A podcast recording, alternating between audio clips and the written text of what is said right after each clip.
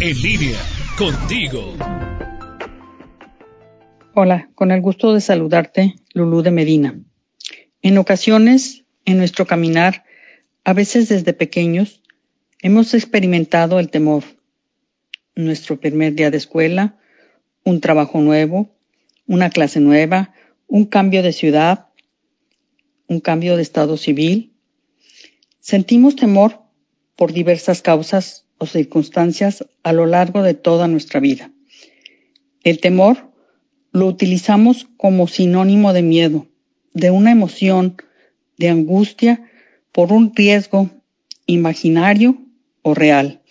Es una sensación desagradable.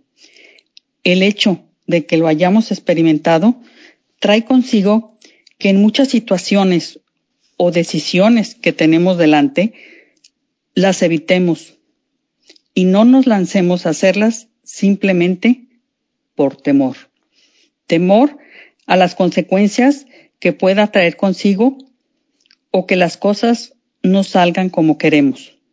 El temor nos trae ansiedad causada por la anticipación de algún evento o alguna experiencia imaginada es una reacción biológica de nuestro cuerpo ante un conjunto de señales que interpretamos como temerosas.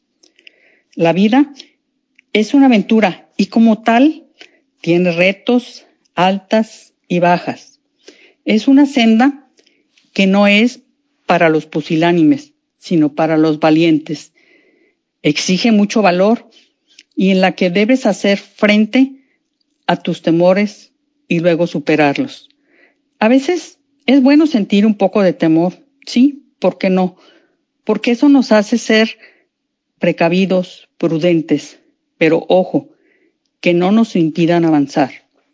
Los temores no nos permiten desarrollar nuestros potenciales. Temor es desconfianza. Entonces hay que tener confianza en uno. Dicen que la vida se pierde más por temor que por intentar. Dar pequeños pasos planeando tener objetivos que nos permitan llegar con mayor seguridad a donde queremos ir. Afrontarlos como oportunidad de crecer. Hay que dejar de huir del temor, de negar el temor. Los temores nunca se irán del todo pero no permitas que te paralicen. Verlos como un reto que nos permite sentir mejor, de pasar por ellos y superarlos.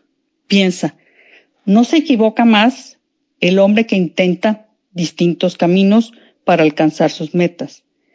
Se equivoca el que por temor a equivocarse no camina.